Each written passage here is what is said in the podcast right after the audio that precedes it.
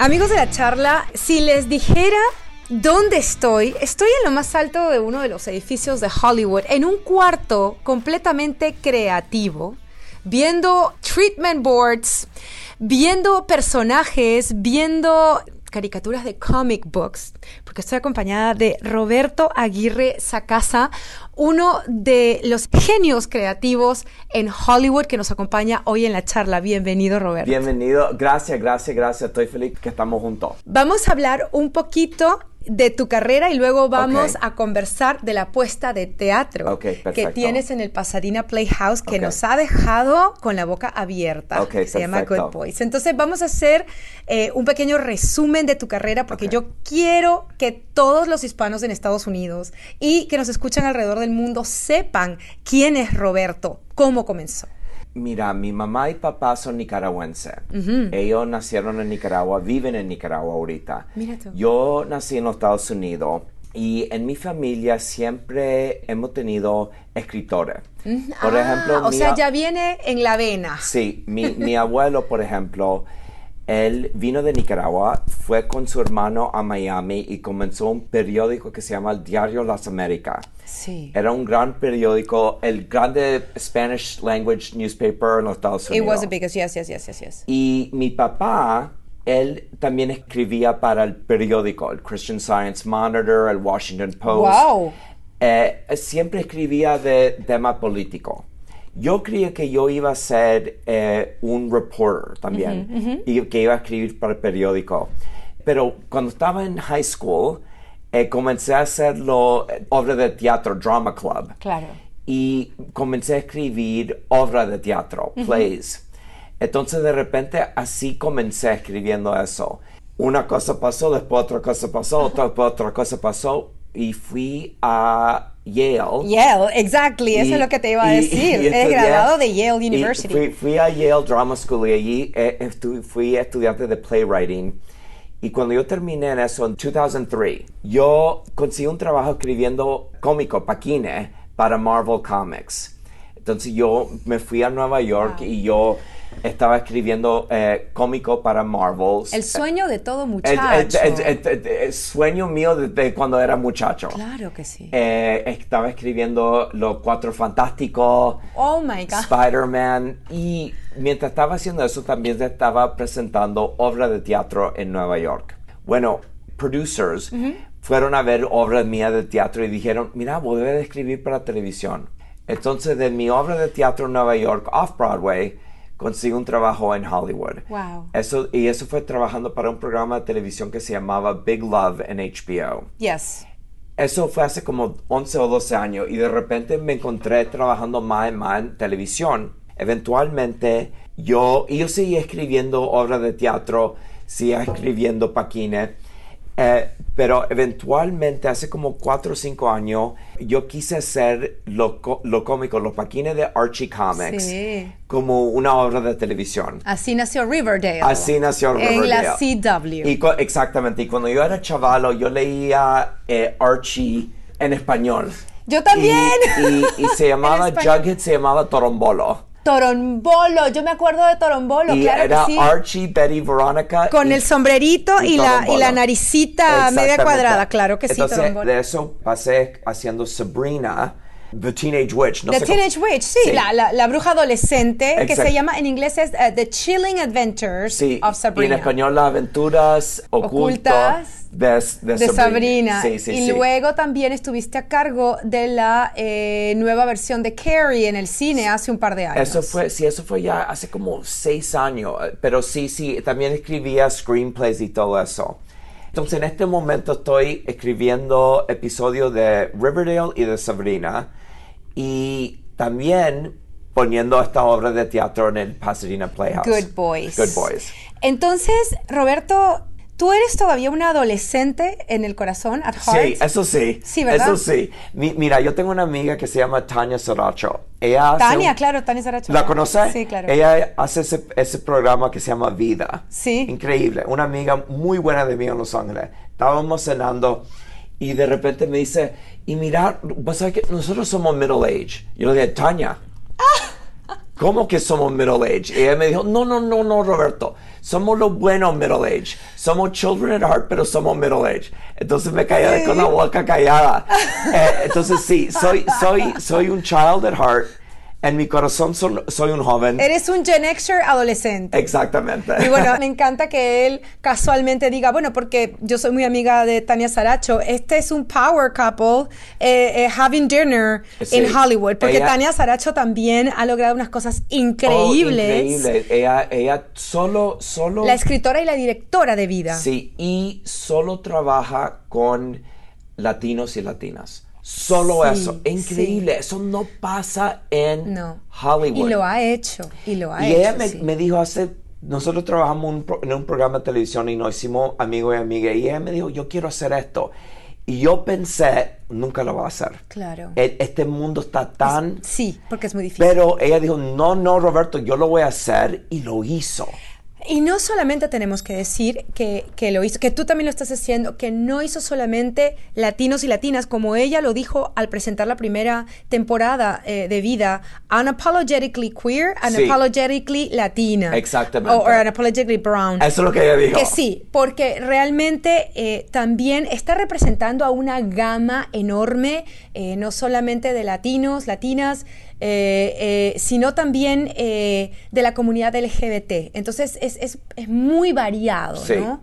Igual que tú, al Sí. igual que tú, ¿no? Bueno, mira, cuando yo estaba, cuando nosotros estábamos comenzando a hacer Riverdale, por ejemplo, Sí.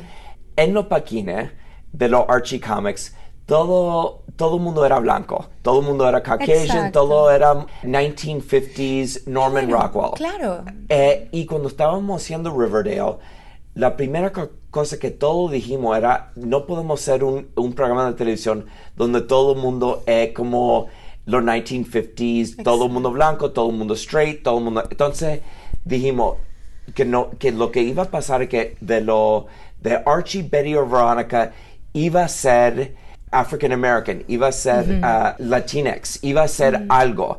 Y de repente me encontré con la muchacha Camila Méndez, Sí, una, una brasileña Espectacular. espe- me encanta. Sí. Y ella vino y ella era Verónica. Y después Mark Consuelo, su papá. Entonces, Sí. y, y, y de ahí también Josie eh, y los Pussycats. Eh, en lo cómico todo eran, era, bueno, Josie era blanca, pero nosotros lo hicimos un All African American Girl Band.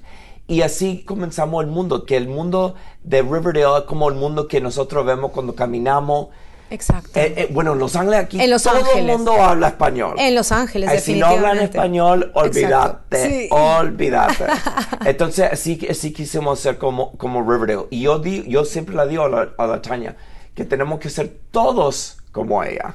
No, definitivamente. Yo me imagino ustedes dos conversando. Yo quisiera hacer una mosca en esa mesa. Sí. Porque las ideas y, y, eh, sabes, es, es- debe ser de verdad muy enriquecedora esa plática. Bueno, es como hermana, ¿verdad? Sí. No, no, pasan, la veo muchas veces en un, un mes. Después pasan dos meses y no la veo y nos comunicamos y, no, y, y comemos una cena y es como que no, no ha pasado Claro. tiempo. Honestamente, ella, ella trabaja como una cuadra de aquí. Entonces, ten- Oh. acabamos de decir que tenemos que reunirnos después del trabajo. Hablemos ahora de Good Boys, esta obra de teatro en el Pasadena Playhouse que tenemos que decir, el Pasadena Playhouse está haciendo algo fenomenal, está trayendo el teatro nuevamente a Los Ángeles, Sí. pero teatro como se debe hacer. Sí, sí, Eh, sí. eh, Los Ángeles es una ciudad con tanta creatividad, televisión, cine, pero es increíble que no haya habido teatro por tantos años Sí. y lo están haciendo muy bien, lo están haciendo Yo espectacular. te puedo decir, yo, mira, yo he estado haciendo plays para, yo dijera, 20 años.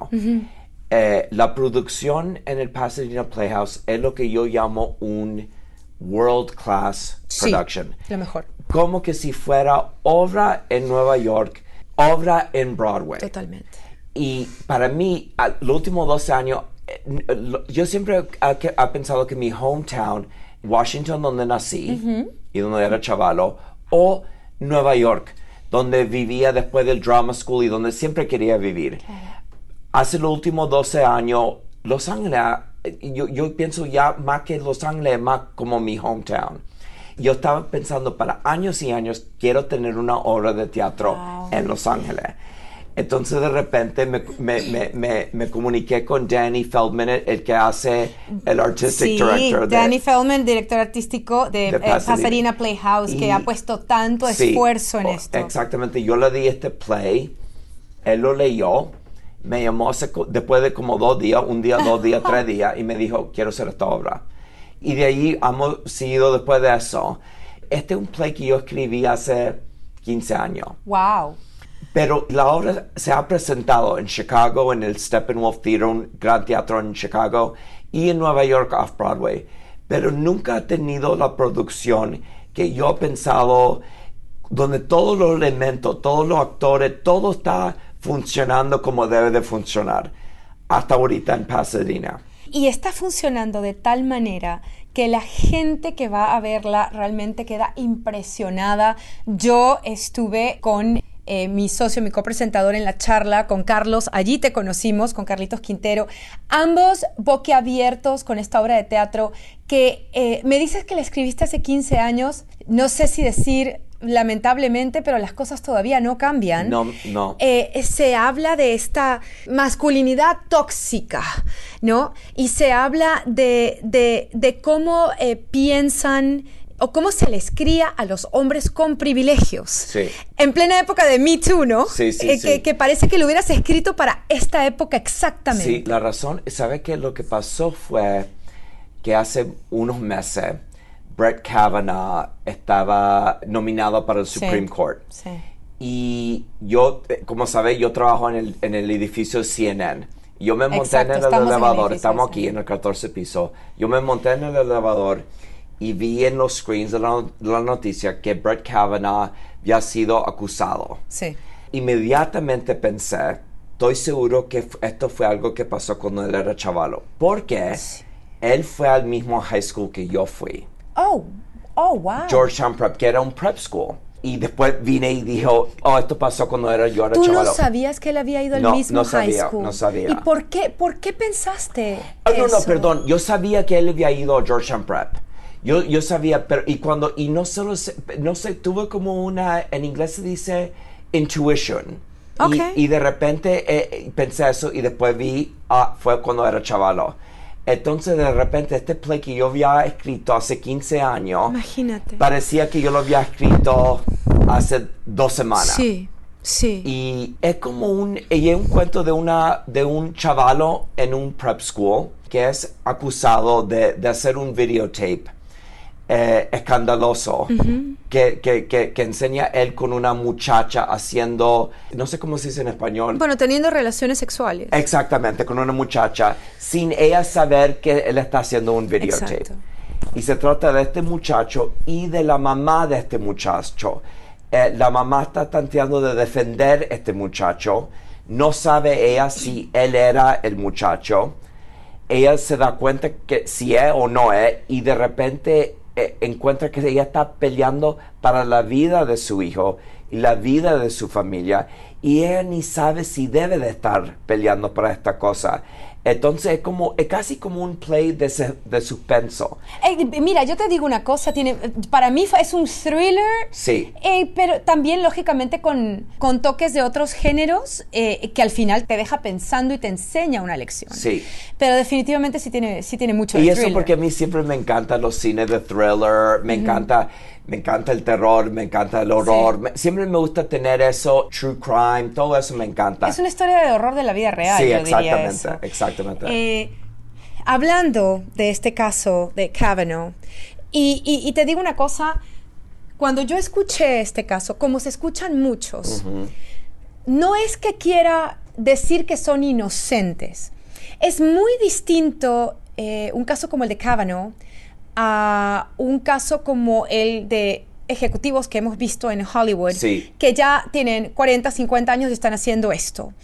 Yo creo que la crianza, sí, cómo criamos a estos, a estos chicos, porque es que a los 16 o 17 años, a veces, y sobre todo los chicos, son salvajes a veces. O sea, salvajes. eh, eh, no, ¿Sabes? son hormonas caminando, Sí, sí, sí. realmente a veces no piensan, pero son esos padres, es esa sociedad, la cultura del mismo colegio, que, que es quienes están dándole, abriéndole la puerta, dándole la batuta para cometer estos abusos o no, y enseñarles que son privilegiados y que nada va a pasar. Mi- mucha gente han visto los plays y han hablado si el muchacho eh, eh, es terrible, si el muchacho es monstruo, si el muchacho... Y, y la verdad que el muchacho hizo algo terrible y horroroso. Pero también lo hace por ocultar algo que Sí, no vamos a decir sí, que sí, es. sí. Él está ocultando y él tal vez que es- está ocultando y aparte está negando algo. Exactamente. Y, ellos, y gente me preguntan, ¿y vos crees que Brandon, el muchacho, es monstruo? Y yo digo, yo quisiera pensar que gente pueden cambiar y que gente se pueden mejorar. Y para mí, el play, el, fi- el, el- el play termina, pero el cuento de este muchacho y la mamá No. sigue. Exacto. Y si Dios quiere, se pueden salvar. Eso es lo que yo, yo quiero pensar porque yo soy eh, optimista. Sí. No sé si lleva a eso. Y yo entiendo que mucha gente dice, mira, honestamente para mí el monstruo final ya no quiero hablar más. Y yo entiendo eso también. Y, y, y gente viene a mí y me dicen, y la verdad que el play es de la mamá. Sí. El cuento de la mamá. Es, eh, por favor, recuérdame el nombre de esta actriz. Betsy Brandt. Qué espectacular. Increíble. Sí. Qué mujer tan espectacular, definitivamente su historia, Sí. nos hace vibrar, nos No, pega a la butaca y no nos deja respirar Sí. con esa interpretación. Sí. Es increíble. No, sí. eh, eh, ¿Tú Bet- tuviste que ver con el cast también? Sí, Betsy, mira, yo había visto, Betsy conocida porque ella hizo un programa de televisión muy famoso que se llama Breaking Bad. Sí. Y a mí me encantó ese programa. Pero yo la había visto a ella hacer plays. Ella hizo un play en Orange County, en un teatro que se llama South Coast Rep. Ella hizo un play eh, aquí en Los Ángeles, en el Geffen. Y yo la había visto en plays. Y alguien me dijo, mira, mira vos conoces a la Betsy Brandt. Yo dije, ¿sabes qué? La, la he visto en plays, es fantástica. No sé si le va a gustar la obra. La mandamos la obra, la leyó el próximo día, dijo, yo quiero hacer esto. Y la adoro, la adoro. Adoro todos los actores en este play. Oh, no, y los muchachitos, Fant- fant- fantástico. la tensión entre ellos, eh, hay, una, hay una escena, no voy a decir mucho más, pero hay una escena de, de- de enfrentamiento, Sí. hay, una, hay una escena de una pelea, ¿no? Que es fantástica, lo hacen, lo- to- de verdad que no, todo el elenco es Son espectacular. Sí, sí, sí, Fel- no, de veras felicitaciones. Cuando vimos esta obra hace dos semanas con Carlos, dijimos, tenemos que entrevistar a Roberto Claro. Aguirre esa casa porque de veras no se ve eh, mucho en Los Ángeles. eh, me encanta que se esté viendo ya más frecuentemente, pero que es una obra que nos hace, que tú escribiste hace 15 años, pero que nos hace pensar hoy de cómo estamos criando a nuestros hijos. Yo creo que tiene que haber un balance entre dejar a los niños ser a los varones, porque a veces cuando dicen, no, es que los niños no deben pegar, o no deben hacer bullying entre ellos. Yo entiendo eso, pero es que boys will be boys sometimes. O sea, Sí. hay que dejarlos luchar porque son hombres, les Sí. gusta lo físico. Sí. Eh, es inevitable. No podemos tampoco eh, quitarles esa parte de ser varones. Sí. Pero a la misma vez también Complicado. tenemos... Es complicado. Es A la misma complicado. vez tenemos que, que hacer que, que respeten a cada mujer. Sí, y la verdad que, mira, yo tengo miles de amigos que fueron a mi colegio que jugaban fútbol, que jugaban ter- de- deporte, que todos eran chavalo, chavalo, chavalo, chavalo, y no eran monstruos, eran, eran chavalos fantásticos, respetuosos, eran eh, simpáticos. Ellos eran mi amigo. Entonces, esto no es algo que dice todos los muchachos del mundo No. son horrorosos. Esto dice, eh, el cuento del play es de un muchacho que está quebrado. En un, eh, pero En un palacio, en, En- un palacio, en en, un una jaula de oro. O sea, Sí. lo han criado con todos los privilegios. todo lo que él quiere. Y el padre le ha enseñado que esos privilegios también incluyen las mujeres y que lo incluye todo. todo ¿no? el mundo. Todo el mundo, sí. Estamos bien. Y es, es- es increíble que lo hayas escrito, nuevamente lo digo, hace 15 años y que estés tocando tantos temas que están saliendo a flote hoy en día. Me Too. Estos padres pagando porque sus hijos vayan a la universidad, a las mejores universidades sin que lo merezcan. Y también la masculinidad tóxica. Eso también se está viendo muchísimo. Sí. tienen que ir a ver. ¿Hasta cuándo está la puesta en escena? Está hasta el 21 de julio. Hasta el 21 de julio. Exactamente, dos Eh, semanas. Dos semanas más. ¿Qué días? Creo que son, mira, el día eh, martes a domingo. De martes a domingo. Sí, lunes es el único día que no tienen ah, presentación. Amigos de la charla, si están en Los Ángeles, les juro que tienen, no se van a arrepentir. Una buena tarde de sábado, una buena tarde de viernes, una buena tarde de domingo, entre semana. Si tienen tres horas, por favor, vayan a el Pasadena Playhouse a ver Good Boys de Roberto Aguirre Sacasa. Muchísimas gracias por haber estado con Gracias nosotros. a ustedes, mu- gran placer.